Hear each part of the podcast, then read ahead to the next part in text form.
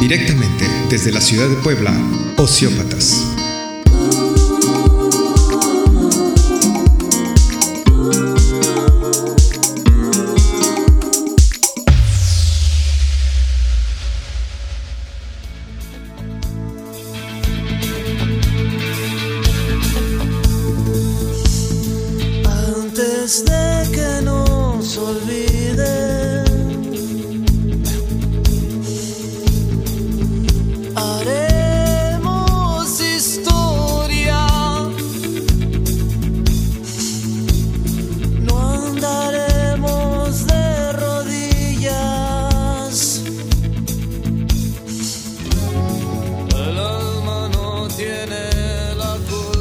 Noches, estamos a punto de empezar nuestro segundo programa de Ociópatas. Hoy un- el último día del mes de marzo y otra vez con el mismo equipazo. ¿no? Maír de este lado, Maír Sánchez. Saluda, Mayito. Hola, buenas noches. es un gustazo estar con ustedes. Adriana Landa también. Hola, buenas noches. Y don Ricardo Ceseña en los controles. ¿Qué o tal, en el compañeros? Facebook, no sé. No, en los controles. ¿Qué en los controles? Sí. y en los otros controles Claudita Cortés no sabemos que está controlando por allá pero por allá anda Eh, pero segurito en un rato anda por acá y Francisco Aguilar para servirles empezamos entonces nuestro segundo programa lo titulamos ¿cómo Ricardo? Eh, en esta ocasión vamos a hablar de la distancia y el olvido. la distancia y el olvido ¿de qué va a tratar exactamente? no lo No sabemos muy bien pero vamos a tratar de explicarlo ¿no? Eh, bueno voy a tratar como medio dar una introducción se supone que la distancia es una distancia que sentimos cada uno de nosotros como tal vez más lejana de lo que pensamos de aquellas cosas que, que queremos, ¿no? Que tal vez quisiéramos estar más, más cerca. O el olvido de aquellas cosas que olvidamos y nos hubiera importado como retroalimentar más o conservar más en nuestras vidas actuales. O que en algún momento consideramos fundamentales olvidarlas porque no nos convenía en ese momento eh, esas cercanías o cosas más o menos así, ¿no? Eh, ¿qué, qué carajo es el olvido, pues, no? Que la primera discusión que teníamos era si, si nuestro cerebro olvida por algún defecto o porque en realidad la función del cerebro es olvidar. Eh, algunas cosas, ¿no? Entonces, esa era nuestra primera preocupación. O sea, como, como medio definir qué es Sí. como el olvido en el sentido fisiológico, psicológico o algo así. Y tenemos aquí a nuestra neuróloga. Para que no. Ah, mentira, mentira, Ah, no, mentira. nos quedó mal la neuróloga. pero, Especialista. pero no se preocupen, nosotros podemos dar la definición, ¿no? ¿Qué es el olvido, Adriana? Pues eh, yo creo que el olvido es una... puede dividirse a lo mejor en, en, en dos momentos, ¿no? O sea, a lo mejor el olvido por una, pienso yo, alguna deficiencia física, porque obviamente conforme avanzas en edad, O sea, ya van a empezar las No, piernas.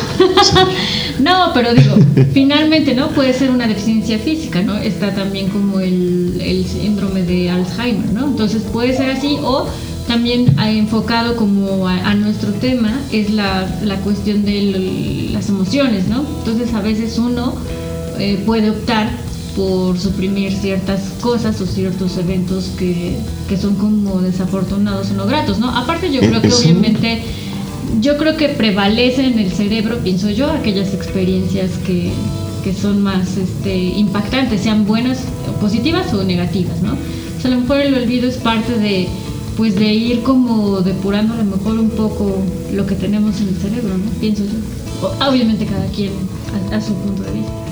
Pues bueno, la psicología le llama reprimir cuando, cuando genera el olvido de algún recuerdo no grato por alguna experiencia traumática, le, le denominan represión, ¿no? Freud fue el primero que lo denominó. Sería como un mecanismo de defensa, o sea, de, de- Sí, sí, sí, porque está... re- cerebro para no estar todo el tiempo con, con ese recuerdo. O sea, por ejemplo, un impacto, un choque, ves que luego hay gente que, que dice que no se acuerda. No se acuerda, sí, eso, eso pasa, la gente no se acuerda de los momentos anteriores al, al accidente, ¿no? No, Luego no hay como manera de, de recordar. Y peque, Adriana tiene razón, comentaba de, el- de que con la edad. Eh, la- las personas poco a poco van como siendo como menos eficientes, digamos, en recordar algunas cosas.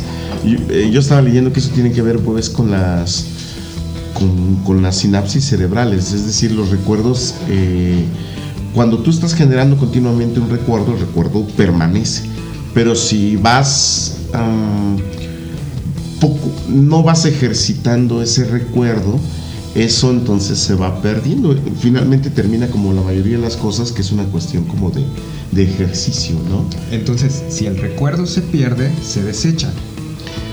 Es del decir, consciente, del consciente. Porque Porque- en el subconsciente siempre está, ¿no? Está. Bueno, eso dicen. ¿no? Y dice Freud que es activo, es decir, que determina tus actitudes o tu forma de enfrentarte con la vida, ¿no? A mí me ha sucedido y no necesariamente con eh, experiencias que digas que hayan marcado, pero por ejemplo, cuando llego a, platicar con mi mamá, llega a decirme, oye, ¿te acuerdas que sí, no? Vinieron tus amigos y esto, y yo sí, no, no me acuerdo, ¿no? O sea, y a veces a lo mejor cuando te comentan algo, o sea, tú no lo tienes presente, pero cuando te comentan algo te puede- puedes decir, ah, sí, ya, ¿no? Como que regresa ese recuerdo, pero a mí últimamente me ha pasado que este, hay sucesos que me dicen, yo no, pues no, y en cambio otros sí los tengo como bastante claros, ¿no? A todos nos pasa eso, es decir, cada quien es selectivo con lo que recuerda y con lo que no. Por alguna razón, creo que tiene que ver con la importancia que cada quien le da a, a esas cosas, ¿no? A mí, como dices, me pasa cuando voy a Chiapas y veo a mis amigos de la secundaria y, ¿qué será? Tres de cada cuatro vivencias que recuerdan, yo no me acuerdo. O sea, Estamos seguros. sí. Entonces, A todos nos pasa, yo- ¿no? Sí, ay, Pero bueno. como hay gente que lo tiene Algunas como bien claro, con más ¿no? intensidad, ¿no? Como Paco. Y sí, por ejemplo, los niños, los niños recuerdan mucho, ¿no? O tienen como... Pero de niños, ¿no? De pero niños, pero o sea. esa misma crecen Ya y ya, crecen ¿no? ya no No, o sea, de niños tenemos como más, más chance de recordar las cosas, ¿no? Yo veo con Emiliano, luego me dice cosas y yo así de, sí, mamá, acuérdate, y yo, caracoles, ¿no? Pero ya, Chispas. Recorcholis. Esa expresión es No, del canal 5 sí, de las ya, caricaturas de Sí, delatan la edad, sí. Sí. Oye, pero bueno, en es- cuando tú planteaste este tema, a mí me, pareció como muy, muy, muy curioso todas esas aristas que tienen que ver con las exparejas y con las relaciones amorosas de, cada quien. Y pues pensando en- como en este mismo tema, pensé en esa frase que dice, no, no pienses en un elefante rosa. Y piensas en un elefante rosa inevitablemente, ¿no? Y lo relaciono cuando los amigos te dicen, ya, olvídala, ¿no? Lejos de ayudarlo, lo estamos, lo estamos Exacto. incitando a que piense Se más puede olvidar conscientemente a voluntad, ¿no? Cuando, cuando el amigo te dice, ya, olvídala, eso se puede. No, yo creo que no se puede olvidar, así que tú digas, ah, lo voy a, lo voy a borrar de mi mente. Lo que sí puedes hacer a lo mejor es que venía como el tema relacionado con la distancia, ¿no? O sea, Sí. poner como sí, porque Distancia. Distancia, no generar nuevas vivencias, sería esa exacto, distancia. ¿no? Para no generar nuevas vivencias y no estar ahí todavía con, con el recuerdo. Entonces, ¿por qué me pedías que le lleváramos mariachi? Pues es que tú me decías, ya olvídalo. Sí, es cierto, te hacía, te hacía recordarlo, ¿no? Así es, ¿eh? No, no es cierto, nunca hemos pagado un mariachi, creo. ¿no? Yo- No, jamás estaríamos en... Teniendo nuestras voces, ¿para qué va a pagar un mariachi? Exactamente, Claro. ¿no? Y nuestros cuerpos. Ah, caray. Porque Ah, se Richard, puede Ya cambiamos el tema, no, ¿no? no. porque Richard, chicos, toca y canta. ¿Verdad, Richard? Un día de estos nos vas Pero a... es al revés, ¿no? Primero se canta y luego se toca, porque Sí. ya con lo primero uno pidió la autorización de lo segundo. Es correcto. Bueno, entonces que un día nos va a cantar y nos va a tocar. Pero bueno, siempre, incluso mm, cuando uno está tratando de olvidar, el amigo te dice, "Ol- olvídala, ¿no? Y uno dice, pero ¿cómo, carajo, no? O sea, ¿cómo le voy a hacer?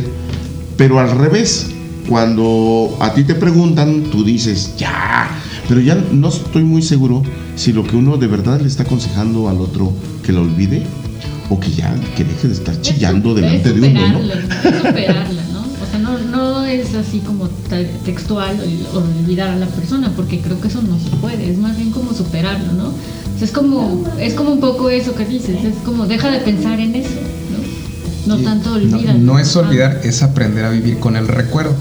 Y lo exacto. mismo se aplica para nuestros seres que se nos adelantan, ¿no? que fallecen. Este, pues nunca los vamos a olvidar, pero aprendemos a vivir o a sobrellevar este, el recuerdo. Sí, porque hay personas que las quisieras olvidar, pero nomás no. O sea, digo, ya no, ya no viene con esa carga emocional, ¿no? Cuando Pero los traes a entonces, la mente, pero ¿ha- ¿hay, hay procesos para hacer eso? Es decir, para, para ejercitar al consciente para olvidar, o de plano nada más es el mero tiempo que transcurre y poco a Yo poco. creo que es como parte del tiempo y como la, pues también un poco como por elección, ¿no? Por ejemplo, se me hacía curioso, eh, como pensando en el tema, encontré un artículo que hablaba como el del olvido para recuperarse de tragedias sociales. Entonces ahí hablaba como de, a lo mejor, no sé, supongamos un atentado, una guerra, que ahí que prevalecía, ¿no? Porque a veces a lo mejor como que socialmente nos imponen en la memoria recordar ciertos sucesos, ¿no? Entonces e- ellos así como que ponían en, el, en la mesa ahí que valía más, ¿no? O sea, como sobre la memoria o el olvido, ¿no? Que, que ayuda más a una sociedad a superar un evento, ¿no? O sea, porque obviamente his- históricamente es así de estar recordando este cada Sí. suceso, ¿no? Entonces eh, se me hizo como curioso también en esa parte, que es igual de superar ciertas este, situaciones. Oye, que pues, dicen, ajá, sí, los mexicanos olvidamos muchas cosas, ¿no? Pero también O sea, se eh, nos a eso iba, pero en el sentido cosas. contrario, ¿no? Tienes razón, pero también recordamos, es decir, nos estamos victimizando todo, el tiempo, tiempo. con la conquista y con la dominación española y con la dominación yanqui. Que sí es cierto, nos jodieron, pues, pero, pero pareciera que nos estamos como. Pero sí es cierto, Sí, ¿no? hijos de su pinche madre, ¿no? Pero sí pareciera que nos estamos como victimizando luego. Pero también pareciera que olvidamos rápido, ¿no? En A el- corto en el plazo inmediato. olvidamos, ¿no? Así Ey, es. que a corto plazo, olvida. Porque pues lo observamos con los partidos políticos, ¿no? Oye, y hablando de lo que comenta Adriana, me estoy acordando de. ac- acabo de leer un libro de Paco Ignacio Taibo II, de Héroes Convocados, me parece que se llama. Y la verdad es que ahí sale un tema en el que yo no había pensado jamás, y habla de esa generación que no murió en el 68. O sea, esos que estuvieron en esas marchas y que quedaron vivos y que mm, lo sugiere allí, no es una novela, ¿no?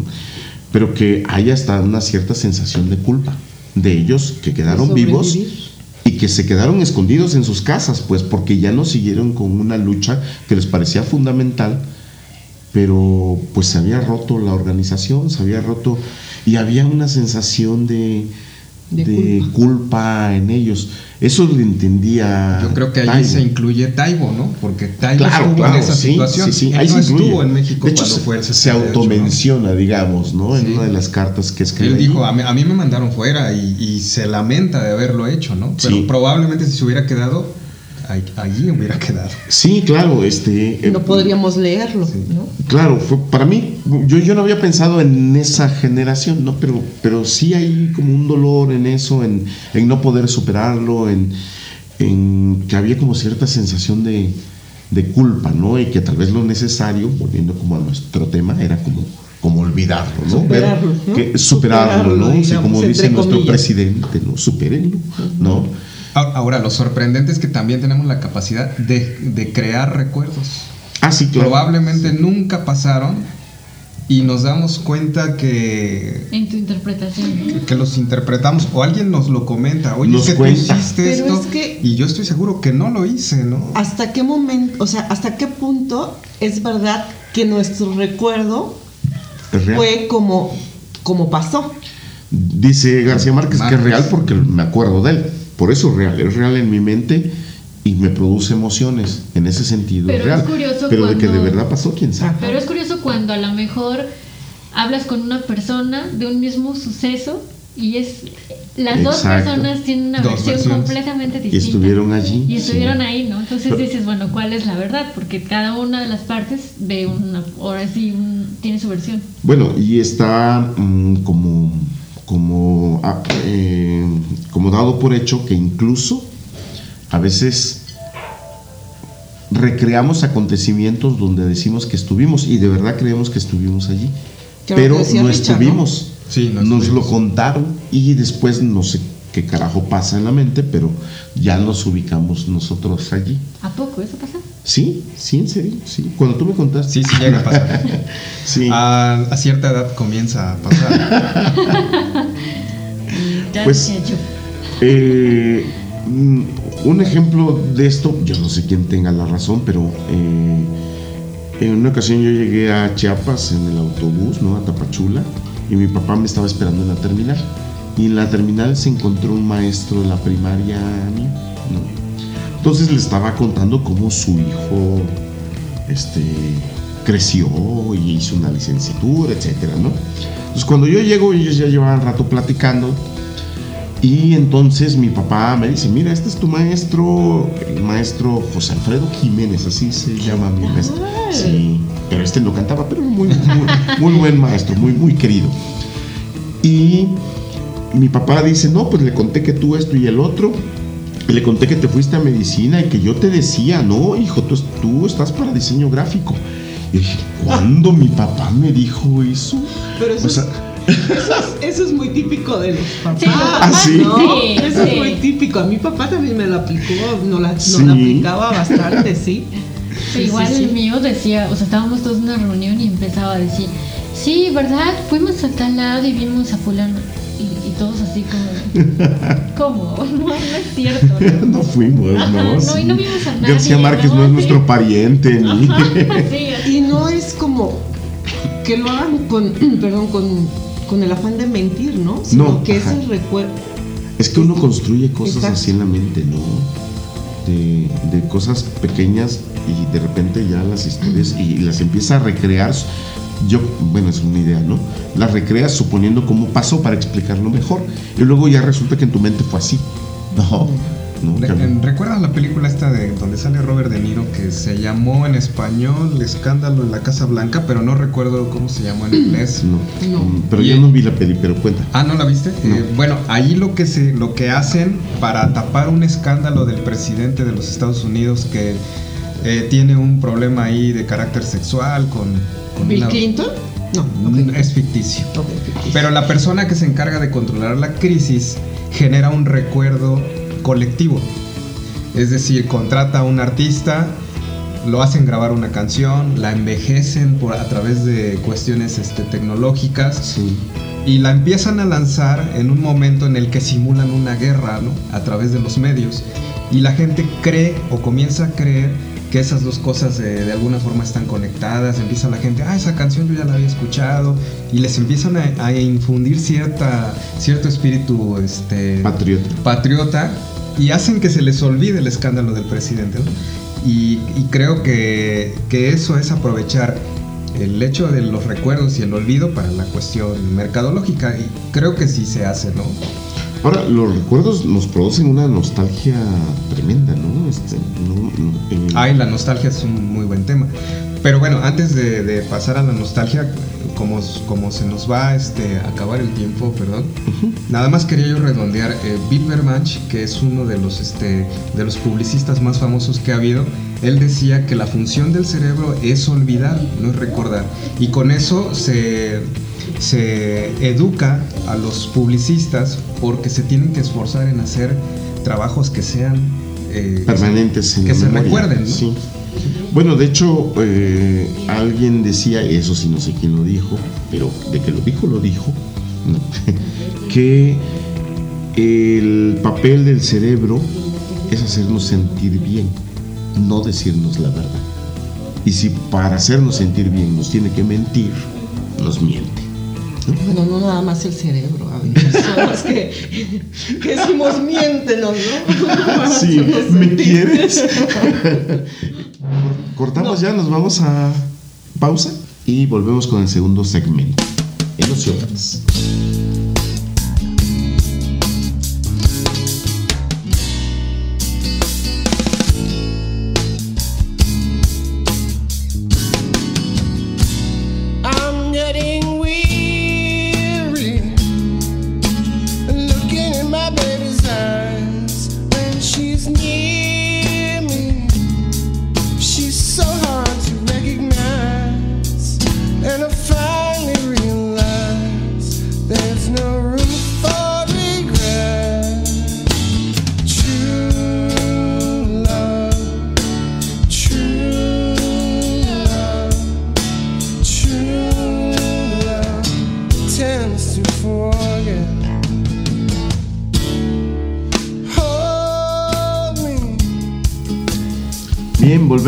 Nuestro segundo segmento de ese- del segundo programa de Ociópatas. Acabamos de escuchar a Bob Dylan.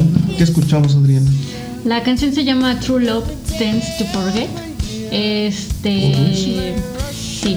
El, el párrafo dice: El verdadero amor, el verdadero amor tiende a olvidar. Entonces, eh, esto es parte. Bueno, estoy leyendo un libro que se llama Adiós a Dylan, de Alejandro Carrillo, y es la historia de una pareja. Y en la parte donde terminan, y que le está pasando como en toda esa crisis de del obviamente de la fractura de la relación y todo eso, él se pone a escuchar a, a Dylan y pone esta canción, ¿no? Esta canción es del disco Street, Street Legal de 1978 y bueno, lo quisimos traer un poco aquí a colación porque este fin de semana va a recibir ya por fin su Nobel de Literatura en Estocolmo, entonces es un poco como aquí haciendo. Oye, bueno, eh, a mí me pasó, y creo que a Mayito también, eh, que mm, yo tuve así como, por llamarlo de una manera abstracta, un evento traumático de pareja. Y entonces, en ese momento, un estudiante así como que me vio mal y me regaló una grabación de Joaquín Sabina. Y la que me pegó fue, ¿cuál Mayito? Con la frente marchita. Con la frente ¿Te marchita. acuerdas? Bueno, Con y- ese acordeón y eso. O sea, y- Con esa, esa te quedó, era tu, tu rola. no he ido a Argentina ni nada por el estilo, pero esa pegó. Hablamos del olvido, pero creo que esto no ayudaba a olvidar nada, pero yo ya conocía a Sabina, ya me gustaba, pero ahí me clavé con, con Sabina. Se volvió o terapéutico o sadismo personal, lo que sea, pero... No, yo creo que es terapéutico, porque sadismo para ti no, No. no, Diría aplica, ser a ti que Ahorita pones canciones tristes. Diría ser a ti, pones, pones canciones tristes para, sentirte mejor. Y bueno, me acuerdo del caso y creo que, que valdría la pena escucharla para contextualizar tu anécdota, ¿no? Sí, que supongo, bueno, hay que comentar que Adri nos preparó una selección de melodías que van a estar sonando a lo largo del programa para acompañar el tema, ¿no? Ay, nos Entonces, cor- ok. así como en. Nos vas Sí. a cortar y va a Podemos entrar la escuchar la de la frente marchita. sí, sí, sí. Con Joaquín Sabina, ¿no? Es, Sí. es la Sí, sí, sí. Entonces la escuchamos tantito y regresamos y nos terminas de contar tu anécdota que creo que ya no la sabemos nosotros, ¿verdad? Pero Nosotros amigos, ya, de hecho, la escuchamos cada viernes, ¿no? Y yo la tuve que chutar dos años consecutivos. Pero Después de alguien la- más puede estar interesado en escuchar. Claro, claro que sí. Re- regresamos en un momento. No se la pierda.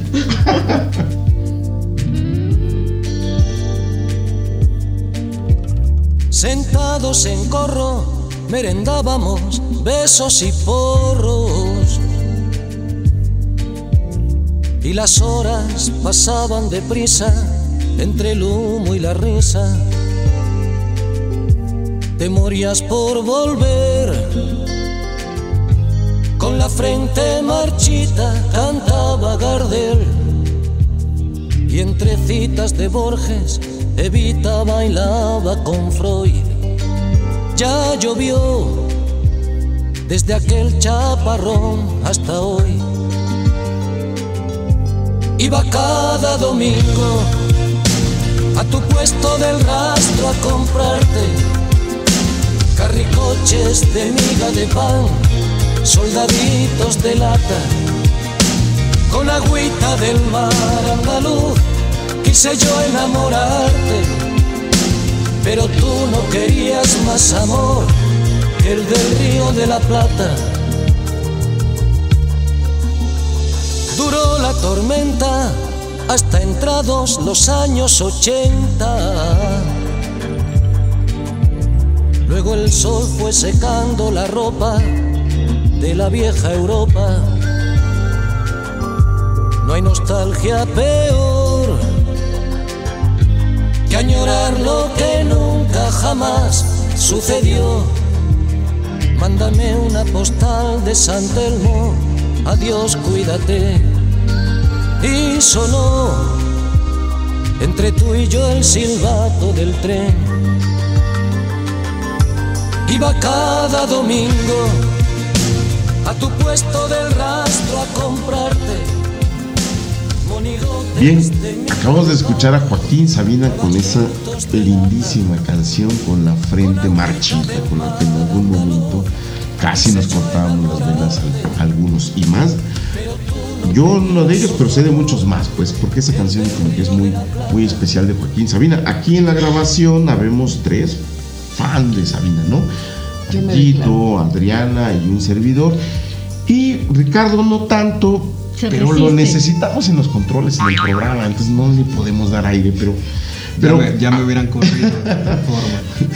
Oye, pero bueno, do- eh, ¿dónde nos pueden seguir, Adriana? Eh, acuérdense de seguirnos en Facebook, en Twitter como Osteópatas Radio y escuchar el podcast en ebooks. Bien, por ahí nos pueden seguir y pueden darle clic a la grabación. Pongan comentarios, por Sí, favor, porque díganos no qué sabemos. les gusta, que no, Sí. de qué les gustaría que habláramos. Que no, no nos ¿Están digan, díganos que nos digan? Claro, claro, claro. Nos van a cambiar a todos, ¿no? Sí, no van a pedir este eh, a otros locutores. Sí, mi- miéntanos y díganos ahí cosas bonitas, ¿no? ¿Cómo mientan? Han sido demasiado, ¿verdad? Demasiadas mentiras, Mentiras, no, ¿no? Mentiras Aunque duelan, mentiras piadosas. Dijera No, Joaquín bueno, Sabina. pero era el olvido y la distancia el tema, ¿no? Eh, la distancia de, de qué, ¿a qué nos referíamos con la distancia? Pues, perdón. No, bueno, es que la distancia puede ser tomada de muchos aspectos, ¿no? Por ejemplo, creo que ahorita algo que estamos viviendo todos es la forma en la que actualmente las parejas se relacionan, ¿no? Creo que es común que haya relaciones a distancias, hablando de distintos estados de la República, ¿no? Y bueno, hay como como estudios en donde incluso ah, las cuestiones sexuales también están mutando ¿no? en, en ese aspecto, ¿no? porque obviamente al estar las parejas en, en distintas ciudades, digamos, ocupan la tecnología para tener ese vínculo sexual, aunque no es realmente físico, ¿no? Entonces obviamente existe el video, el sexting, las fotos, entonces como, como incluso ¿Qué eh, es esa, eso? ¿Qué es eso? Perdón, lo del, lo del sexting. eh, textos así Ah, cachondos. o así. Y fotos, ¿no? fotos. no, fotos. Con Sexting, fotos. sexting, Fotos, ¿no? sí, fotos, sí, Y fotos, videos. Fotos, videos y demás. Ujú. Oye, pero también eso es como peligroso, ¿no? Porque No, peligrosísimo. Tú subes una foto a la red y se puede ir por todos lados. Yo me imagino que nueve de cada diez se salen de control de, de quienes Sí, hacen esas cosas. ¿no? Pero es ahorita como el fenómeno, por obviamente como esas, eh, bueno, no, no es como en el 100% de los casos, pero las relaciones a distancia a lo mejor están valiéndose de la tecnología, ¿no? Y cómo ahora se ha hecho más popular ese tipo de, de parejas, ¿no? No sé de qué dependa, si sean cuestiones nada más laborales o, o ya sea otra forma de relacionarnos, donde a lo mejor el- eh, no es lo mismo el compromiso de verse todos los días o más o menos seguido, a verse de vez en cuando, ¿no? Por, perdón, porque le- él veía también como un video donde decían que muchos criticamos esas parejas que tienen relaciones a distancia, pero que a veces, o sea, obviamente es una opinión, ¿no? Pero que a veces tienen como más ventajas de las que nosotros creemos, ¿no? Todo tiene sus ventajas y desventajas. ¿no? De entrada la Todo. salud no se les pega nada, ¿no? Eh, ¿Cómo es eso? En una relación sexual a Enfermedades. distancia, exactamente, ¿no? Bueno, eso ya es una ventaja. Esa es una ventaja. No. Habló Richard. No, bueno, es que finalmente los, los medios, no es- bueno, eh, algunas generaciones, no incluida la mía, pues el teléfono era, el teléfono de casa era un medio que te permitía hacer ciertas cosas sin, sin estar de frente. No, no, sexuales no, Ricardo, no, sexuales no, pero, pero sí decir cosas ¿no? que tal vez de frente era como más. Bueno, yo a mi primer novia le hice como una insinuación por teléfono y ella entendió la insinuación y aceptó por teléfono, ¿no? Tal vez de frente no me hubiera atrevido. Eh, pero además las, las redes y estos nuevos medios, pues no es alguien a quien tengas de frente y se lo puedas decir y elijas decírselo por otro medio, ¿no? Sino simplemente ahora conoces muchísima más gente a través de estos medios digitales, ¿no? El internet, puedes conocer gente de cualquier otro estado, de cualquier otro lugar del mundo. Y además a través de las redes es más fácil aventarse de esa, de esa forma. Entonces, me parece como, como hasta cierto punto natural que vayan fluyendo como más relaciones de este tipo, que sí es cierto, no es como exactamente igual, ¿no? Pero nadie sabe como hasta qué lugar van a llegar estas cosas de... Entonces, de en este redes, ¿no? caso, la distancia ya no está ligada al olvido, sino todo lo contrario, ¿no? Con usando las redes. Pues, no sé, usando las redes Herramientas para te sabes combatir acercar. la distancia, ¿no? Para sí, combatir son- el olvido, ¿no? También. Sí, mira, hay digamos como dos visiones, ¿no? Dicen, está sentado en, en, en una sala, digamos, ¿no? En una reunión. Hay 20 gentes en esa reunión.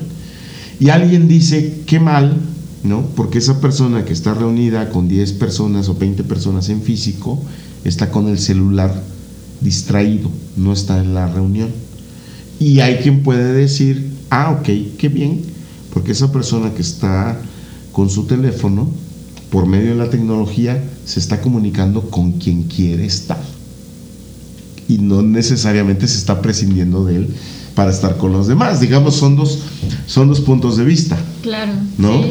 Entonces, ah, ah, creo que ambas tienen como cierta validez. Fuertes ¿no? declaraciones. ¿Eh? Sí, sí, es una, es una paradoja, Lo ¿no? A vigilaremos veces las personas que más queremos están lejos y las personas que tenemos al lado, pues como que no nos, no nos resultan absolutamente nada, ¿no? No nos- Ahora, eh, eh, bueno, estaba pensando con esas, a, a veces algunas de esas relaciones familiares, no, comenta, comenta, ¿no?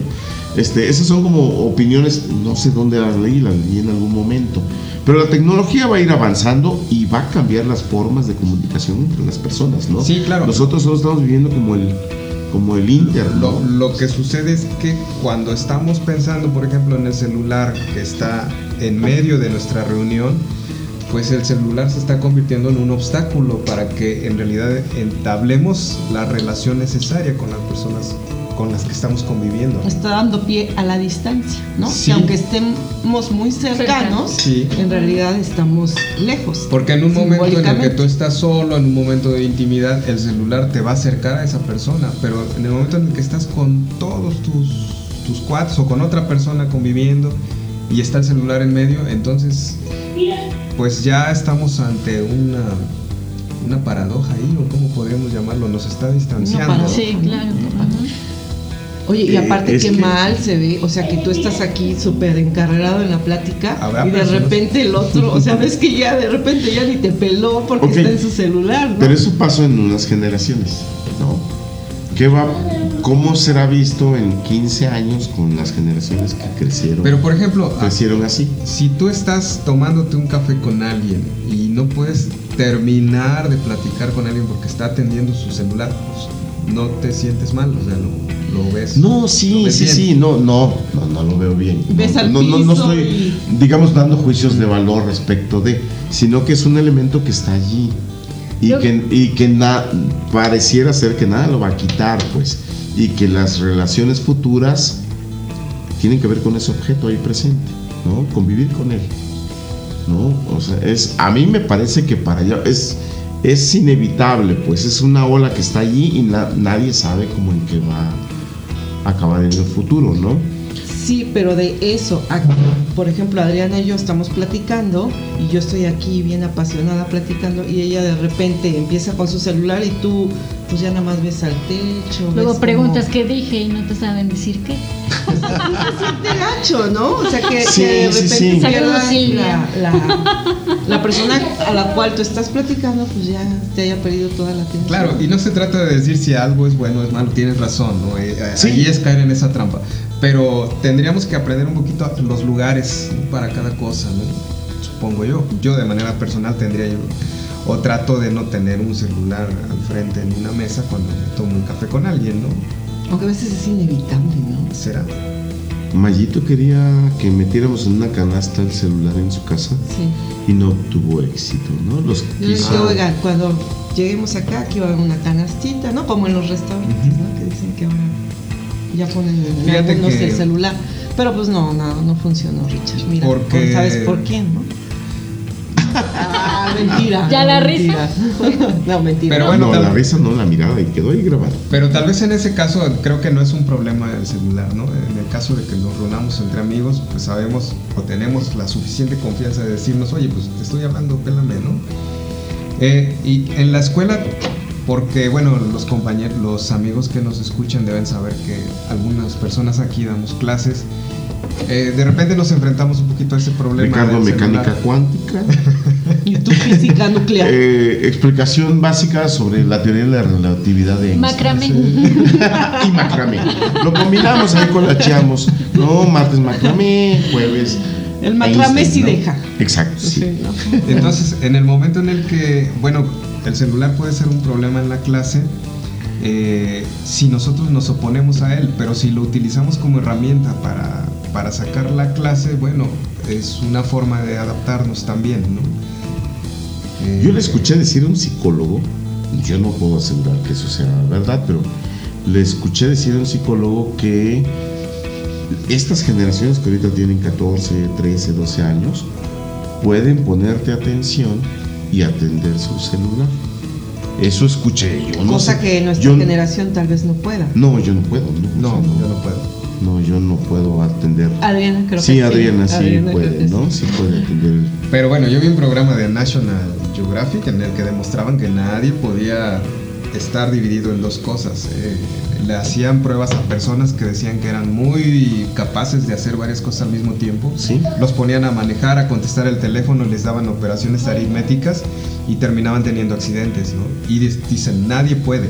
O sea, Puede sí que los chicos sí, que a lo mejor en esta generación, pero también me imagino que terminan con mucha angustia, ¿no? O con Hay cosas, estrés. hay cosas que cuando tienes educación muy temprana funcionan bien, ¿no? Este, eh, por ejemplo, un niño que a los tres años le están enseñando fútbol, eh, tiene una como dinámica corporal, o sea, una, una facilidad para mover el cuerpo ya, digamos, a los 12 años, que alguien que empezó a jugar fútbol a los, a los 8. Eh, es decir, Memoria in- muscular. inclina el cuerpo de una manera en particular, hace un movimiento de los pies y que ya no lo aprenden de adultos, ¿no? Pueden hacer como las jugadas, pero hay algo en su motricidad que no les ayuda del todo como al que a los tres años. Lo mismo con el, con el inglés, por ejemplo, ¿no? Si hay como ciertas cosas que se activan a una edad muy temprana como que uno es más aprensivo. Y digamos que lo más probatorio de eso sería esos casos de los niños salvajes que se pierden en, el, en la selva. Se crían quién sabe cómo, con lobos y todo eso, ¿no? como, como. Rómulo y Remo. Y ya no hablan. Y entonces los recupera la civilización, regresan Pero ya y no. nunca aprenden a hablar, ni siquiera aprenden a comer, digamos, como comemos nosotros con un cubierto, ¿no? Comen en el piso y se vuelven adultos y hay cosas que ya no pueden aprender porque ya tienen 16 años, vivieron más de 10 años fuera de la civilización y ya no pueden, ¿no? Es curioso, ¿no? Uno, uno, uno piensa, bueno, que inviertan el mismo tiempo que un niño para aprender eso y no, Y ya, no es posible. ya no es posible, ¿no? Entonces, ¿por qué llegamos a este No sé, pero ya nos desviamos, muchachos. Ya nos desviamos del tema Sí, de la ah, porque los niños, pues, tienen, es muy probable que tengan esa capacidad de múltiple atención, ¿no? En diferentes, en diferentes cosas, ¿no? Yo la verdad es que no, no puedo, ¿no? Este, la mayoría de las veces cuando alguien me marca y voy manejando, no, no contesto porque no, no puedo ni, ni- no, necesito ir viendo al frente, ¿no? Entonces, me cuesta trabajo. la mayoría tendríamos que, que ir muy atentos, ¿no? No, no estar entretenidos con el celular. Pues es Ah, no, claro, claro, sí. Es, reconocido sí. que es un riesgo, pues, pero. Y, y ya es ilegal, ¿no? Pero, pero algunos lo hacen y lo hacen mejor que otros, ¿no? Yo soy de los que lo hago mal. ¿no? Bueno, pero ya incluso los coches vienen equipados para que puedas hacer Claro. llamadas. ¿En serio? ¿El mío dónde tiene el botón? Bueno, modelos ochenta y tantos como No, los de no- nosotros. no aplican, ¿no? aplican. Y ahí Oye. son también como varios factores, porque incluso con la misma tecnología ya ha hecho que hasta tu oficina te siga a todos lados. Ya, hay una, ya no hay distancia entre tu casa y la oficina, o sea, ya la oficina te sigue a todos lados y... Y la escuela también. momento. Lo que va todavía más adelante es la escuela. La escuela ya la puedes hacer sin quitarte la pijama en la casa. Home office. Avísenle, avísenle a mi jefe, por favor. Oye, yo, yo, yo quería poner acá como un, un cuestionamiento para escuchar sus comentarios. Eh, dice como la psicología, fisiología, o no sé bien qué, qué rama de estas cosas que, que, que estudian la memoria, que mm, a veces eh, un recuerdo, una experiencia nueva sobre un mismo tema, ¿no? Digamos, se pone sobre una experiencia anterior y hace que la anterior se olvide y la nueva se recuerde, ¿no? Es decir, cuando a ti te enseñan, digamos, francés, aprendes 10 palabras en francés y hay experimentos en eso. Entonces te enseñan 10 palabras en francés y tú te las aprendes. Y luego te enseñan 10 palabras en portugués, por poner un ejemplo, ¿no? Y entonces ya te aprendiste las del portugués, las mismas palabras, pero cuando te preguntan las del francés, ya las olvidaste. Porque pareciera que pusiste este, el portugués arriba de lo que tenías de, de francés, ¿no? Una, esa es una de las formas de olvidar, ¿no? Eh, hay otra, ¿no? Este, pero sobre esta se me ocurrió hacer un planteamiento acá, ¿no? Partiendo como de un, un refrán, no sé si es solo mexicano o, o de otros lugares. Ese refrán de un clavo saca otro clavo, ¿no? Es justo lo que yo estaba pensando, Ah, fíjate, fíjate que es justo. que eh, entonces no es romántico, pero sí es de alguna forma cierto eso de que una nueva experiencia amorosa es la que viene definitivamente a quitar, a superar, como dice Adriana, ¿no? la, la anterior relación amorosa. Justo, justo en eso estaba pensando cuando estabas poniendo el ejemplo. Pues ya, ¿No? cerremos. no, pero ¿qué, qué No, opinamos? ¿Qué, qué opinamos? Corran todos.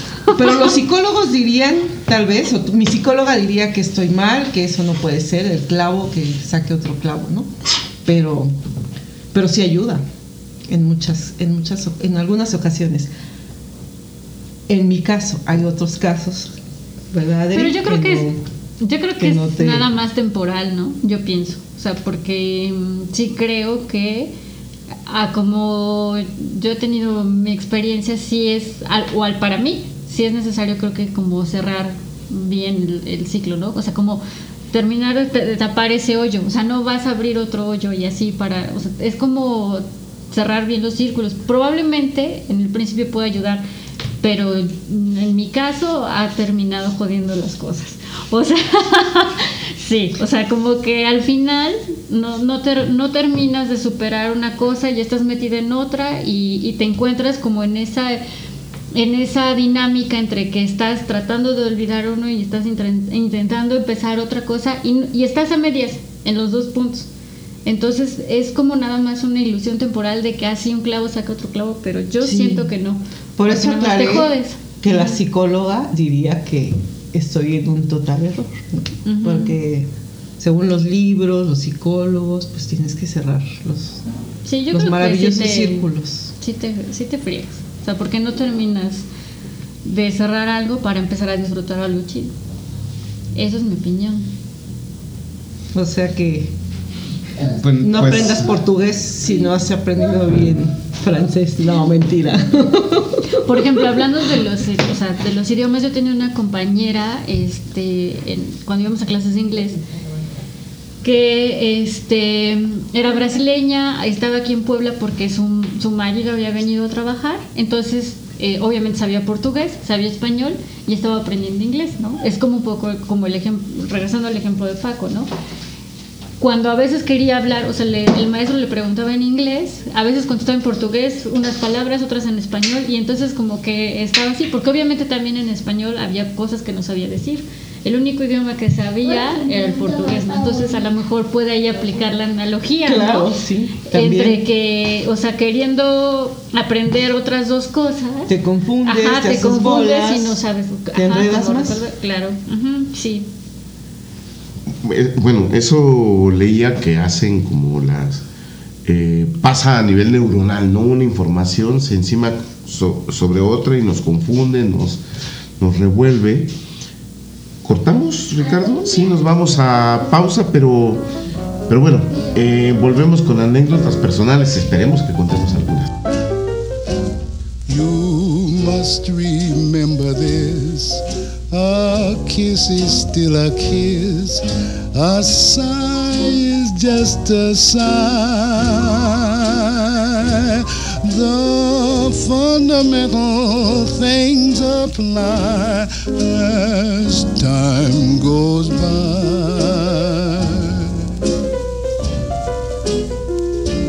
And when two lovers woo, they still say I love you. On that you can rely.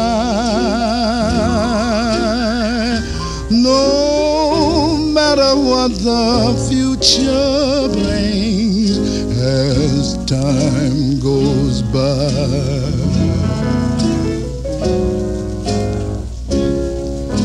Moonlight and love songs are never out of date. Hearts full of passion, jealousy, and hate. Woman needs man, and man must have his mate that no one can deny. It's still the same old story, a fight for love and glory. Bien, regresamos ya en el tercer segmento de este esta segunda emisión de Ociópatas. Eh, y acabamos de escuchar la canción de la película Casablanca, ¿no? Una gran película. ¿Y cómo se llama la canción? Eso sí, no sé. Ah, segundo.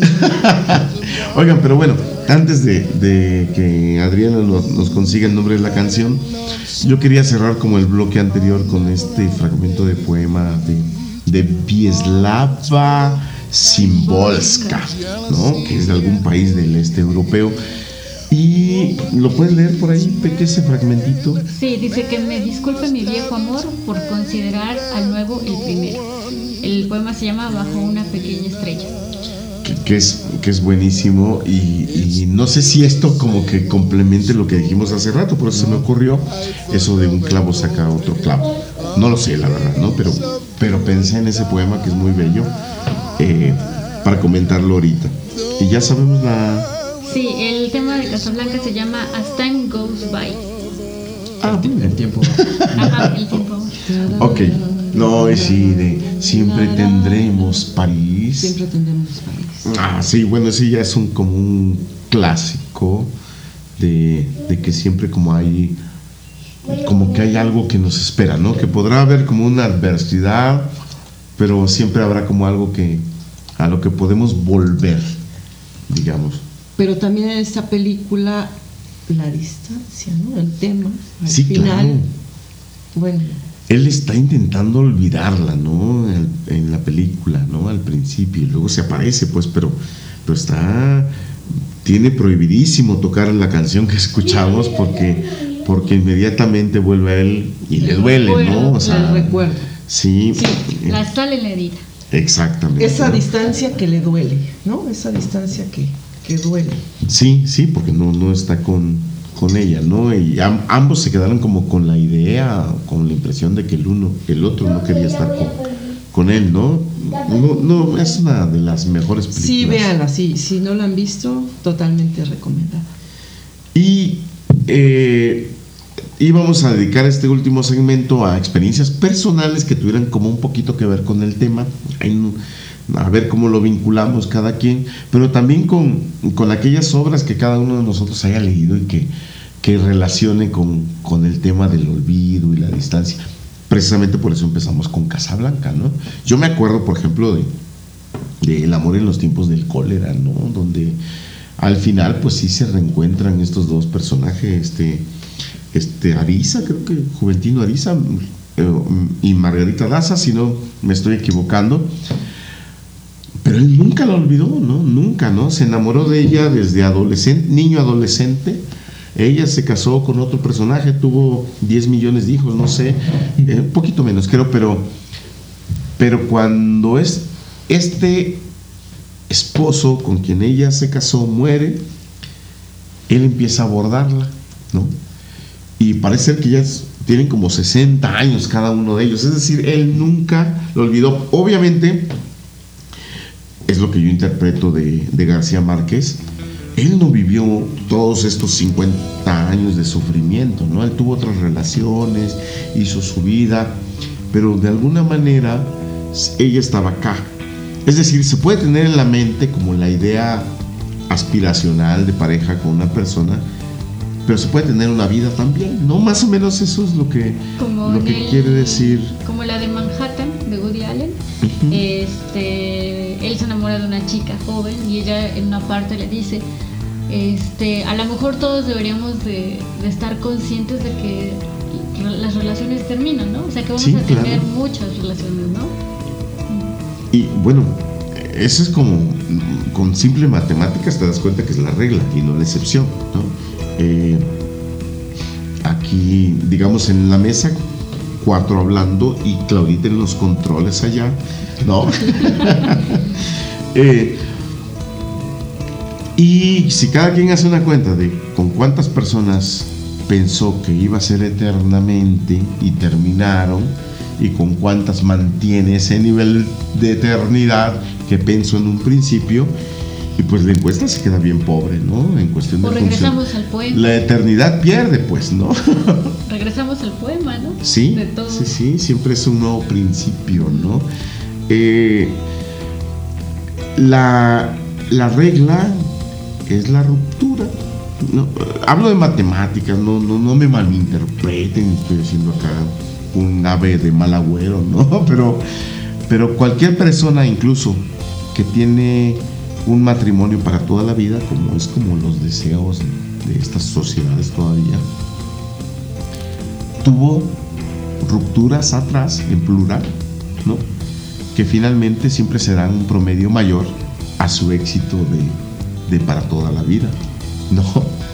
Es decir, una persona tiene tres, cuatro rupturas antes y después tiene esa relación que quiso para toda No la hay vida. quinto malo entonces. No, no, nunca hay quinto mal. y a esta edad menos, ¿no? ¿O de qué estamos hablando, Ricardo? Tú explícanos. Pues del olvido, ¿no? ¿Sí? Sí. Por ejemplo, hay un, hay un caso curioso, el de Leonora Carrington, el de Max Ernst, ¿no? Él ya venía con matrimonios anteriores. Bueno, de entrada era la diferencia de edad. Y él ya venía con eh, relaciones anteriores, ¿no? Entonces ella queda muy enamorada de él. Y este, incluso viene otra vez como el tema de la distancia, ¿no? Porque llega la ocupación nazi a Europa y entonces se llevan preso a Max Ujú. y ella, Ella en esa distancia, no, ella en esa distancia primero cae en la locura, entonces termina en un. Entonces en esa distancia de que ella no sabe cómo está él, porque se lo llevan preso y él igual no tiene noticias de ella, la, la relación pues termina fracturándose, ¿no? Porque al final Leonora llega a México por ayuda de Renato Leduc Que también se apuntó. Exacto, pero igual quedan separados, ¿no? Y es como dices, ¿no? O sea, no. O sea, a lo mejor cuántos piensan que van a terminar con esa pareja y, resulta ser que no es así. Bueno, y es un deseo como validísimo, aspiracional, riquísimo. A mí me parece lógico que si estás en un periodo muy feliz de tu vida, pues quieras que, que eso va a ser eterno, ¿no? Pero, pues, Pero van pasando la los estadística, días. pues, la estadística, Mayito, es lo que... Van pasando los días, sí. Así es, sí. Así, pero bueno, eso no quiere decir que no luchen contra las probabilidades, ¿no? ¿O no, Mayito? Pues como dices, la estadística nos dice otras cosas, ¿no? Uno quisiera Sí. que fuera para siempre. Y bueno, también hay otro tipo de distancias afectivas, en este caso las familiares. Apenas eh, veía una película que se llama Tony Erdmann, es una película germano-austriaca que estuvo ahorita nominada a los Oscars. Entonces aquí muestra la relación de un padre y una hija en la que tú ves que obviamente hay una, una distancia entre los dos, ¿no? Porque no hay convivencia. Ella, ella obviamente trabaja en otro país y eso, pero toda la película ves como los intentos de él por acercarse a su hija. Obviamente al haber ese acercamiento se da cuenta cómo es su vida realmente y ese conflicto, ¿no? Como de que a, a veces uno... Como o la sea, quiero aceptar, pero le tengo que remediar estas cosas. Claro, ¿no? Porque nota que su hija no es feliz. Pero finalmente también como hijo, aunque tú, o sea, obviamente tú tienes un afecto hacia tus padres, hacia tu familia, cuando eh, viene esa convivencia, a veces tú quieres como poner distancia, ¿no? O sea, no, no es tan cómodo a veces este, es, esa convivencia diaria, diaria, y en la película a ella un poco le incomoda la presencia del padre, ¿no? Y cómo, cómo se generan esos conflictos. Entonces no, no tiene nada que ver con lo que sientes, pero como, como tú en esa relación entre padres e hijos pones, o sea, la distancia está de los dos lados, ¿no? Tanto el padre que no sabe cómo acercarse y ella que se siente como incómoda o digamos invadida, ¿no? Mm, Pareciera ser que sí es un ejemplo como muy típico o común, es decir, pasa en 99 familias de cada 100, ¿no? Este, siempre hay como un conflicto entre padres e hijos que yo no sé si nada más viene inscrito en la generación, es decir, puesto que son generaciones diferentes, tienen opiniones diferentes o no sé cómo, cómo, cómo se mueve eso, pero a mí me pasó, este, a la mayoría de los que estamos acá no, no- nos pasó que eh, no llevamos una relación cómoda, ¿no? Con nuestros, nuestros padres, ¿no? A veces, tal vez hoy, no antes, pero hoy pudiera reconocer que mi papá me quiso ayudar en ciertas cosas, pero en ese momento yo sentí como una invasión, no una ayuda, ¿no? Y, y otras cosas más, ¿no? Pues finalmente los papás aprenden a ser papás en el, en el acto y pues no tienen como un tacto profesional para hacer ciertas cosas y terminan siendo invasivos, terminan siendo impositivos, terminan siendo como dominantes. Y luego el que el hijo pues intenta como rebelarse a esa dominación y pues hay, hay conflictos, ¿no? Son conflictos Se como... busca esa distancia, ¿no? Su- Sí, claro, claro, ¿no? Este. mm, cuando. Eh, bueno, pues, tal vez con mis sobrinas, ¿no? Este. eh, de, de broma y se manejó, pues, que si llega mi hermana por ella en la escuela, no beso. Nada más nos vemos y nos vamos. ¿No? No. Eso, eso fue. Hay protocolos. Sí, ¿no? Exacto, ¿no? ¿Tu sobrina así lo, lo pidió a tu hermana? ¿O Mm. tu hermana lo sugirió? Ha- Hablamos otra vez de los recuerdos olvidos. Yo, yo más o menos así me acuerdo, ¿no? Como a los 11 años o, o 10 años de ella, ¿no? Donde yo le bromeaba, ¿no? O sea, cuando me tocaba a ir a la escuela por ella, le decía, voy a ir por ti, te voy a abrir las manos y me abrazas. Y ella, no, ¿cómo crees? No. Y sí me acuerdo yo de niño, por eso le bromeo, pues que eso como que forma parte de las cosas que te dan pena, ¿no? Como si eso fuera malo. eh, porque pareciera que entonces asumes como una dominación del padre, algo así. Y esto pues es una anécdota como chistosa, chusca, pero, pero que después como se agudiza, ¿no? Por O eso sea, aprovecho ahorita, ¿no? A besarlos, a abrazarlos, porque sí, ya sé que en unos años va a ser así de no me beses, no me toques, Sí, sí, no, sí. me, Lo, no te me lo acerques. curioso No es que venimos no te vas a dar cuenta en qué momento ya no. Tú lo vas a querer seguir haciendo. Sí, va a creer que no es el momento todavía. No, ¿no? todavía está Sí, chiquito. o sea, Sí, 30 años, oye, porque no quieres que te bese, Sí, ¿A ¿no? dónde vas? ¿no? ¿A dónde vas? ¿A dónde vas? Porque no. Llegaste muy Sí, tarde. pues Y, y en algunos casos también cuando nos cae el 20 de cómo cambia nuestro hijo o nuestra hija, eh, entramos en un conflicto porque estamos acostumbrados a tratarlos de una forma como niños pequeños. Y ya cuando ves que es un joven, que es una señorita, de repente no sabes cómo acercarte. Y es lo que comentaba este Adri con la O película. ¿no? descuidaste ciertas cosas, ¿no? Y después O entras en conciencia de, de que debes de intentar remediar esto, pero ya no se puede, ya hay como una pared ahí en medio, ¿no? Tú intentas hacer algo y lo único que, con buena voluntad, y lo único que tienes es una pared, ¿no? Oye, pero a lo mejor esa distancia es como también buena, ¿no? Yo Innecesaria. creo que sí, hasta ¿no? cierto punto sí. Para que cada quien vaya, bueno, sea más él y no tú. ¿no? Hay una parte, una gran parte de la rebeldía que sana, ¿no? Es decir, una rebelión contra la autoridad, porque luego la autoridad, pues dice que es autoridad per se, porque así es y ya, digamos, ¿no? Algunos así lo manifiestan, porque soy tu padre y lo digo y ya. Pero otros no tanto, Que pero tu madre. otros no tanto, pero más o menos queda de manifiesto. Entonces, si hay una rebelión contra eso, hasta cierto punto yo creo, no, no lo puedo asegurar porque es sano, ¿no? Oye, pero hablando de esto de las distancias entre las familias, entre los familiares, unos em, conocidos que viven en, en Canadá apenas vinieron y comentaban, ellos este fueron, ¿no? Como él trató de, de irse a trabajar, de irse legal con trabajo, allá tuvieron a sus chavitos y allá están solos, entonces se llevan muy bien y les preguntábamos que, ¿no? que cómo les iba. Y ellos decían que, que la estaban pasando muy bien y que, que todo, o sea, que se iban a escuchar mal, pero que en gran parte era porque estaban lejos de sus familias, o sea, tanto de, Claro. de ella Sí, como La de él. la de él, ¿no? Entonces estaban solos y pues eso ayudaba a que a que la relación entre ellos estuviese, no sé, como mejor. Bueno, Entonces, es que- hay, hay distancias que se agradecen Es y que distancias que son buenas. Me, me parece lógico porque creo que uno es actor de muchos escenarios, ¿no? Pues es decir, uno actúa como para uno mismo, busca sus libertades, sus experiencias, etcétera. Pero, y eso también lo dice la psicología, pues uno eh, trata de actuar como los demás esperan que actúe. ¿no? Si mi familia cree que yo soy así, yo trato de seguir esa representación con mi familia. Si mis amigos piensan que yo soy de esta manera, yo trato de, de cuidar esa imagen que ellos tienen mío. Y si te libras de una de ellas, como la que dices de la familia, pues ya tienes como un actor menos, ¿no? Que, que cargar, ¿no? Una representación menos. Sí, eh, eh, eh, uno quiere como las cosas que, eh, que, que están al lado de uno, ¿no? Los amigos, la familia, el trabajo, etcétera. Uno tiene apegos, pero esos apegos tienen sus ventajas y sus desventajas, ¿no? claro.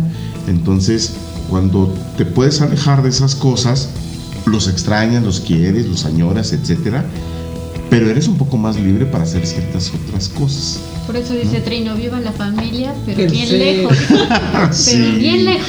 Ese es un el ¿Qué es título un de un libro? ¿no? Oye. Y ahorita, bueno, esta semana que pasó, antier, o no sé, mi jefe se me acercó demasiado, Ah. ¿no? Pero, o sea, estábamos revisando algo aquí en la computadora, Sí. pero se me acercó mucho, o sea, no, no en otro plan, ¿Hubo Pero- penetración o no? No, güey. pero sentí muy extraño, Digo, porque ya ves ¿eh? que eso está muy en tema en Veracruz. Hay que ver qué, qué tipo de acercamiento, si fue con lascividad, morbosidad. No, no era un porqui, es, es todo un señor muy respetuoso. Sí. Pero lo que, lo que pensé en ese momento es como también la, la distancia corporal te habla mucho de las relaciones que tienes con las personas. Sí, claro. ¿No? O sea, que, que yo sentir a mi jefe muy cerca Fue se incómodo. me hizo incómodo. Y tal vez para él no, digamos, ¿es lo que quieres decir? O, O a lo mejor también para fue él, a ¿no? propósito. Ajá. No, no, sí, no sé, no Sí, sé, pero a lo que voy es que con Oye, una pero bueno, sí hay cosas así, ¿no? con un amigo no importa, ¿no? O sea, tú, Sí. no importa que haya este, este espacio tan diminuto entre distancia. Pero por qué, entonces, ¿por qué la vez pasada me dijiste que no querías que pasara? Ah, no, ¿verdad? No, no estamos hablando de eso. Bueno, es que no todas las personas. Creo que ya entendí la idea. No, pero sí te, sí te mm, da una idea del tipo de relación que lleva. Si tú ves a dos personas como muy cercanas de la oficina, ¿no? Y ves que son como muy cercanas, pues como que dices, ah, como que ahí hay algo, sí, ¿no? Son kinestésicos. Exacto. Porque la teoría es que las personas kinestésicas necesitan estarse tocando. Así. Sí, Sí. pero tú a un desconocido no lo tocas. Oye, pero ya le deberían de poner al Facebook eso, ¿no? Kinestésico, auditivo. Probablemente sí. Para saber. Sí, probablemente sí. A veces cuando tú estás tratando de comunicar algo te apoyas de Pero, por pequeños ejemplo- toques. Incluso hay técnicas que manejan los vendedores haciéndote pequeños toques que tú no percibes Claro, para darte la confianza. Pero, por ejemplo, a tu cliente no te le vas a acercar demasiado. ¿A quién? A alguno de tus clientes. No, pues es que todo está medido, ¿no? Ajá, Es que eso también digo, hay no, es que ciertos- yo, yo siento que la distancia corporal, o sea, como con un amigo, te puedes tener como un acercamiento mayor, ¿no? pero A que una Es persona. que incluso hasta como regla de etiqueta, o sea, por ejemplo, un hombre no puede, en teoría, no puede saludar de beso a una, a una mujer desconocida. La mujer es la única que puede dar la pauta si quieres saludar de beso. No, en teoría, aunque no, en la práctica no es así, porque igual, o sea, me ha tocado que, que cualquier persona llegue y te saluda de beso y a lo mejor tú eres como, como pones más distancia con alguien que no conoces, ¿no? Y hay otras personas que no, que no les importa y así te saludan y todo y te abrazan y di- dices, no, bueno, a ver, espera, ¿no? No, pero sí, yo supongo que ahí ya varía mucho el lugar en donde estamos, ¿no? Eh, Sí, yo siento. en Europa son dos besos, ¿no? En Francia, o no sé.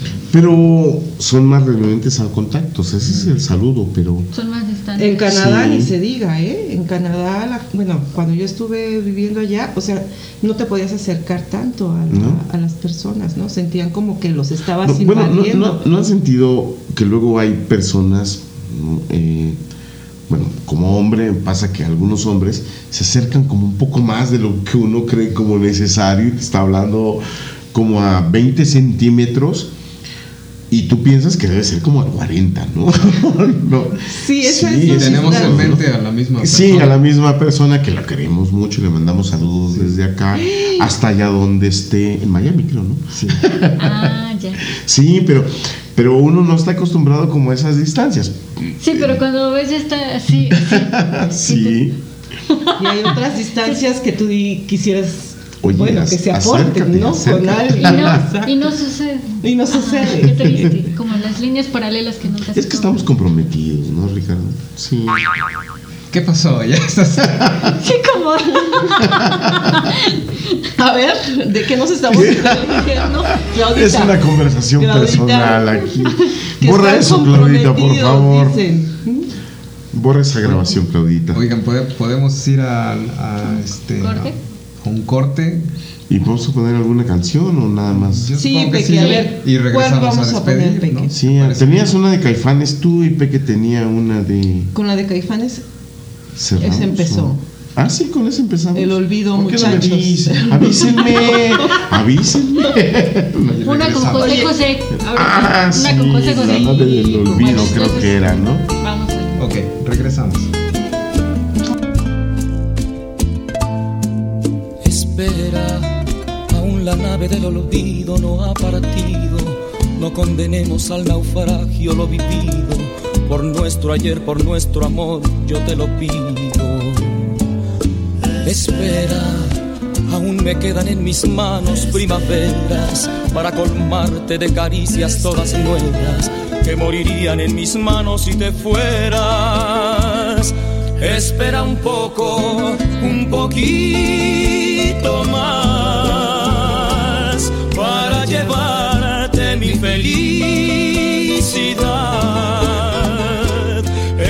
Un poco, un poquito más. Me moriría si te vas. Espera un poco, un poquito más para llevarte mi felicidad.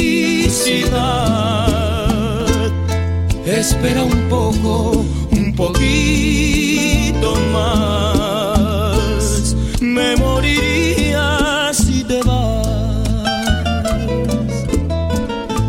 En la última parte de Ociópatas, ya el cierre y la despedida, esta canción de nuestro queridísimo José José, que es un clásico de la cultura popular mexicana actual, con la canción que se llama La nave del olvido, ¿sí se llama así? Sí. Y que bueno, José José se posicionó últimamente en los últimos años con unas generaciones que no lo conocieron en su apogeo con esta canción del triste, ¿no? Estuvo de moda otra vez, tal vez ¿Quién no más. triste? Claro, ¿y quién lo canta? Pues ahora ya, o sea, los chavos de 16 años. Bueno, y últimamente se rescató la música de José José con unos discos con De tributos, duetos, ¿no? Haciéndole Sí. tributos y con duetos, ¿no? Inclusive en Spotify pueden encontrar por ahí la música con duetos, que están bien, ¿eh? Los arreglos Sí, están sí, bien. es bueno, es bueno. Eh, de repente como que a finales de los 90 hubo como una negación de toda esta tendencia de música mexicana, que eran baladas, ¿no? Donde venían inscritos este José José y este Dulce Napoleón. y Napoleón, porque ya era como la misma fórmula, ¿no?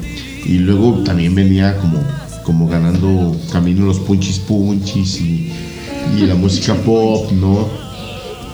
Oye, Punchis, Pero- Punchis también suena viejo, ¿eh? Sí, claro, pero, pero bueno, ya pasado el tiempo, ya pasaron esa prueba del tiempo, pues, ¿no? Ya se, ya están como inscritos en los clásicos de, de las borracheras nacionales, ¿no? Pero bueno, el tema era el olvido. Y estos clásicos, pues, Claro, pasaron ayudan. esa prueba y no los vamos a olvidar, ¿no? Resistieron esa prueba de, del olvido. Estábamos hablando, cerramos el segmento anterior del olvido, o no, no del olvido, de la distancia como en el rollo familiar. Eh, la mayoría de nosotros lo vivimos con papá o mamá, uno de los dos o con los dos, porque las generaciones como que así van teniendo distancias. Pareciera que el papá, eh, en cualquier asunto de crisis, problema, circunstancia, intenta dar una lección, ¿no? ¿no? Pareciera que. Y entonces el otro advierte que le están tratando de dar una lección y que no le está hablando un amigo, sino le está hablando la autoridad, ¿no? Y entonces como que rechaza un poquito la, la lección de autoridad. Más o menos así explico yo. Yo no soy papá, pero, pero entiendo que, pero sí fui hijo. Bueno, soy hijo, ¿no? Más o menos así entiendo esa, esa dialéctica, ¿no? Así como decía Marx, ¿no? Esta dialéctica entre, entre padres e hijos. Y sí, a veces hay distancias relativamente convencionales, ¿no? Mm, Que uno puede ver, pero, pero otras ya de plano como arraigadas, fuertes, dolosas, pareciera que incompatibles, ¿no? Donde papá e hijos no. Bueno, yo ayer vi la película esta de, eh, no sé si alguien ya la vio, eh, tenemos que hablar con Kevin, algo así. Ah, me la recomendaron. No, es Está en Netflix, ¿no? es complicada de verla. Es una sensación dura estarla mirando, ¿no? Porque la relación mamá-hija es como muy incómoda. Creo que tal vez la palabra más apropiada sería incómoda, ¿no? Pero es incómoda porque tal vez te reflejas un poco. No, porque no tengo hijos, pero No, pareciera... pero fuiste hijo. Como pare- pero, eres hijo. pero mira, eh, más que nada tal vez iría por el rollo de...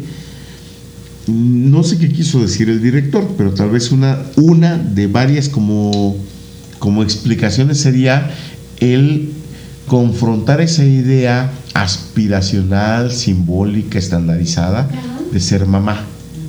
Y entonces ella ni siquiera en el embarazo disfruta, ve a las embarazadas panzonas conversando acá y allá de, de lo que representa ser como una, una mujer embarazada y ella no está disfrutando de eso. Eso se nota en la película.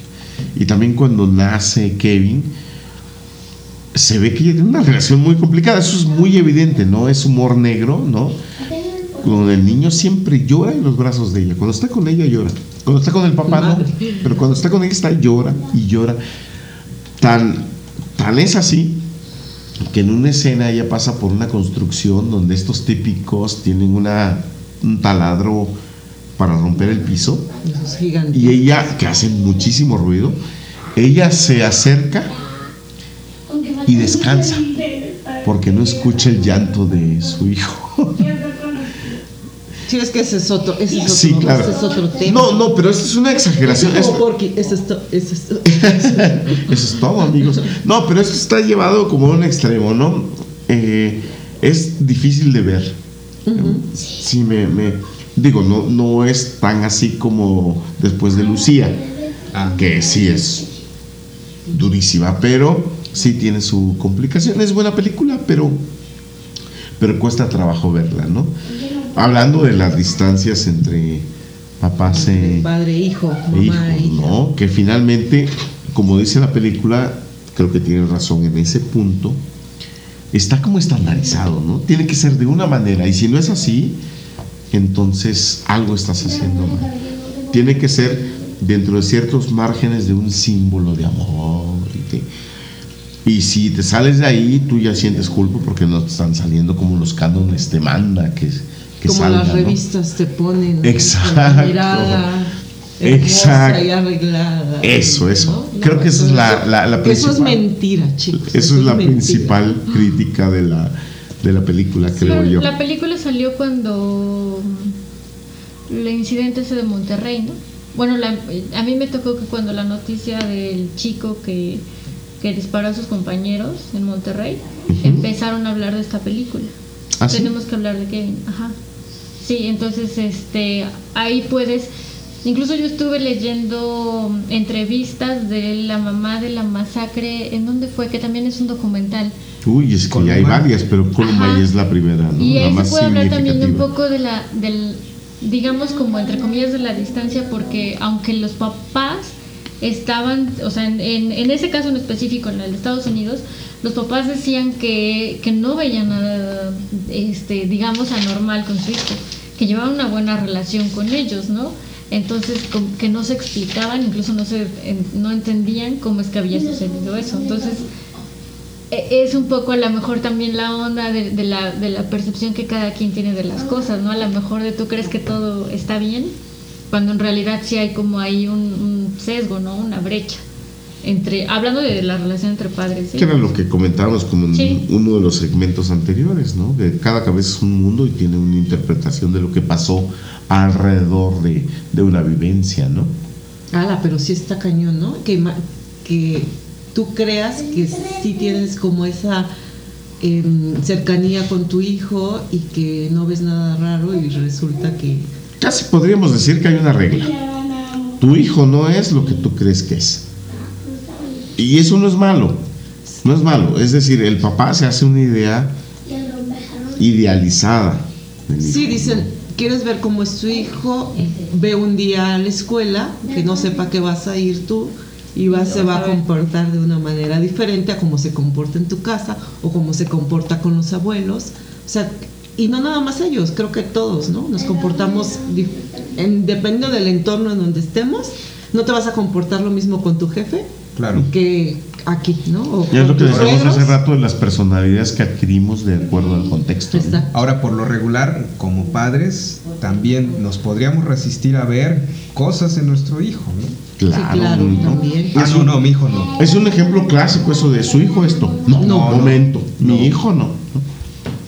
Sí, tienes razón. Es lo que he escuchado. No, sí, sí lo es, ¿no? sí, sí lo es. Bueno, yo, yo hace rato, y bueno, si alguien quiere comentar alguna, yo quería conectar ah, con el programa una anécdota donde un recuerdo me miro, pero muy, muy, muy intenso. Miren, en la secundaria, en una materia de biología, obviamente, pero no sé si en tercero, en segundo, no sé, eh, disecamos animales, ¿no? Primero insectos, mariposas y escarabajos y tarántulas y un montón de animalitos. Y la verdad es que era bien divertido, ¿no? Ya hoy ya no es como tan tan políticamente tan correcto, visto, ¿no? ¿no? comentar esto, pero finalmente así fue. Y luego en tercero, ah, ok, fue una rana, ¿no? Y le sacamos como el esqueleto a la rana, ¿no? Dejamos la piel y rellenamos con algodón, pero inyectamos formol para mm, retardar o evitar la descomposición. Entonces el formol, el olor del formol en ese momento fue como un olor como pues que estaba en el ambiente, ¿no? Haciendo esos trabajos. Y fue una época muy bonita de mi vida, ¿no? Mis amigos de secundaria siempre, mis compañeros de secundaria siempre han significado como un, un nicho muy, muy, muy padre de, de mi- la breve historia de mi vida. Eh, y ya llegando a Puebla, en algún momento, cuando entro a la carrera de diseño gráfico, me hospedo en una casa donde el que nos renta, el dueño de la casa, hace pinturas, pinturas vinílicas para paredes y ocupa formol. La verdad es que no sé los procesos químicos, pero había formol en un tambo así de estos que tienen un diámetro de como de 60 a 70 centímetros. Lo fuimos a ayudar, un día de estos nos iba a pagar una lanita que nos servía para algo. Y entonces me llega como el olor a formol y siento padrísimo, ¿no? Padrísimo porque tiene como una regresión conmigo, con esas épocas de secundaria. Pero no es nada más de que te acordaras, o sea, tiene una dimensión diferente al nada más acto de recordar, pero no sé qué palabras lo puedo expresar correctamente. ¿Te drogaste? No. Más o menos, porque después yo lle- me llegó ese aroma de forma natural sin buscarlo y tengo todas esas reminiscencias mentales y entonces busco repetir el proceso y me acerco al tambo de formol y doy una pequeña aspiradita. Si me doblaron las rodillas, casi me caigo porque hago y pues creo que es algo como bastante como soluble en el aire, ¿no? Y, y me llegó quién sabe a dónde, pero yo siento un golpe tremendo así. Y se me doblan literalmente las rodillas y casi no me caí, pero así como que reaccioné en su momento y, y como resorte me paré. Ya en ese momento ya no fue el recuerdo tan bonito, el recuerdo fue la, la forma ¿Tú anterior. buscabas ¿no? nos- más nostalgia? Sí, ¿no? Y desde no. ese entonces prefieres el pegamento amarillo. Así es, sí, que es más, más El suave, uh, más uh, lento. no, ¿verdad? El, uh, uh, así decía uno. Pero dicen pues que, que los olores son de los principales elementos que, que, Que te pueden motivan la memoria, ¿no? algo. Este, y, y bueno, por lo menos en ese momento sí aplicó. es que no solo me acordé y sentí nostalgia, que sería como lo más cercano en palabras como No, más tuviste coloquiales. Algo, algo, algo así. Como ese, como esa cámara que se mete en la mente en esta película de Ratatouille y se va chun, chun, chun, chun hasta el fondo. Más o menos así. Más mejor, como dice. ¿no? Claro, antes de darle el touch, ¿no? ¿Eh? Antes de darle el toque. Claro. Claro, claro. Predisponer con alguna historia. ¿no? El viaje, ¿no? Pues yo creo que nos comenzamos a despedir, si Sí. parece bien. Sí. Son las Pues- 5 de la mañana, entonces ya es hora. No, mentira. No, no tanto, pero, pero ya es de madrugada, ya es el otro día, ¿no? Ya es el mes de abril. Algo que quieran Ya es el mes de comentar abril. Para Eh, irnos. Recuerden seguirnos en Twitter, en Facebook, estén pendientes, próximamente se va a subir este audio en Evox, ahí pueden escuchar igual el primer episodio y como una mención especial quisiera este, dedicarle como este episodio a Nelly, eh, con mucho cariño, un abrazote y no sé, ¿quién más quiera decir algo? Magin, Pues gracias por escucharnos. Si es que nos Las- escuchan. Pero bueno, aunque sea mi hermano, eh, tu hermana, ¿no? O sea, Oblígalos, es su obligación La moral y espiritual. ¿no? Y, y acortemos, ¿no? Distancias, a lo mejor con esas personas que, que ahí tenemos como la idea nada más de llamarles o de hablarles o... No, no, dijimos que no íbamos a dar consejos. No. No, nada. ¿no? Me, me da gusto como que la distancia entre ustedes y yo, que existía hace todavía como un año y medio, ¿no? Sí. Se haya cortado y estar de vuelta por acá. Ok. Don Ricardo. Bueno, creo que regresando al tema de la memoria, eh, la, la memoria la manejamos de manera selectiva y se quedaron varios temas eh, en la mesa.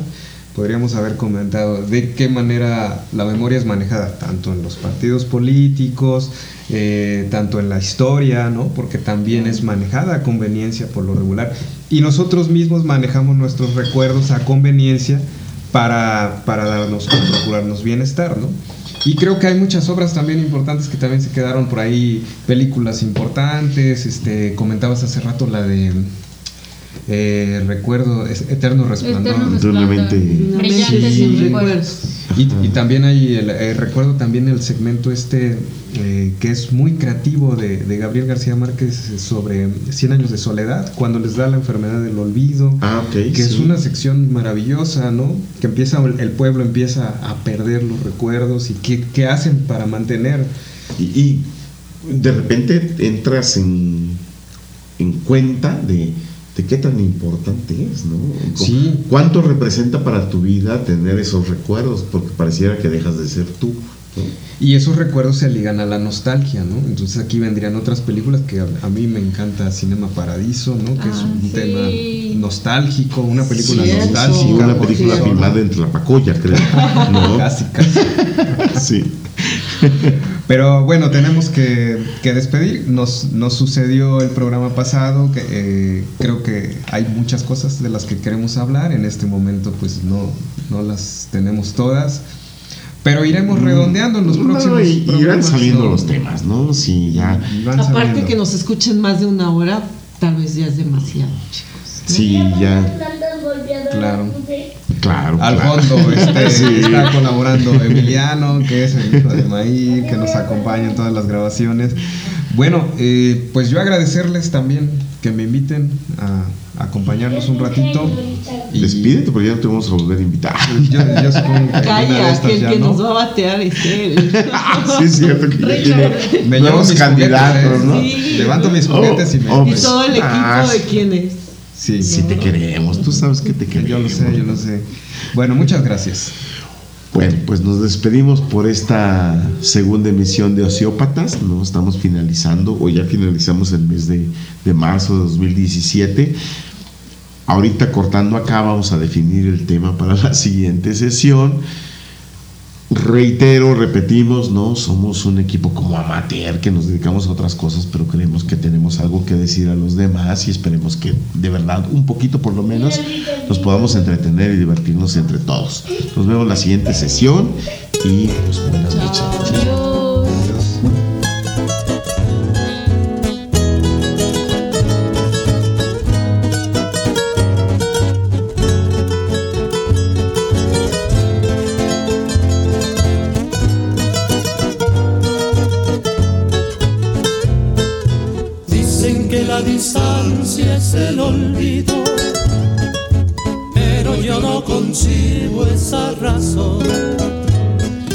Porque yo seguiré siendo el cautivo de los caprichos de tu corazón.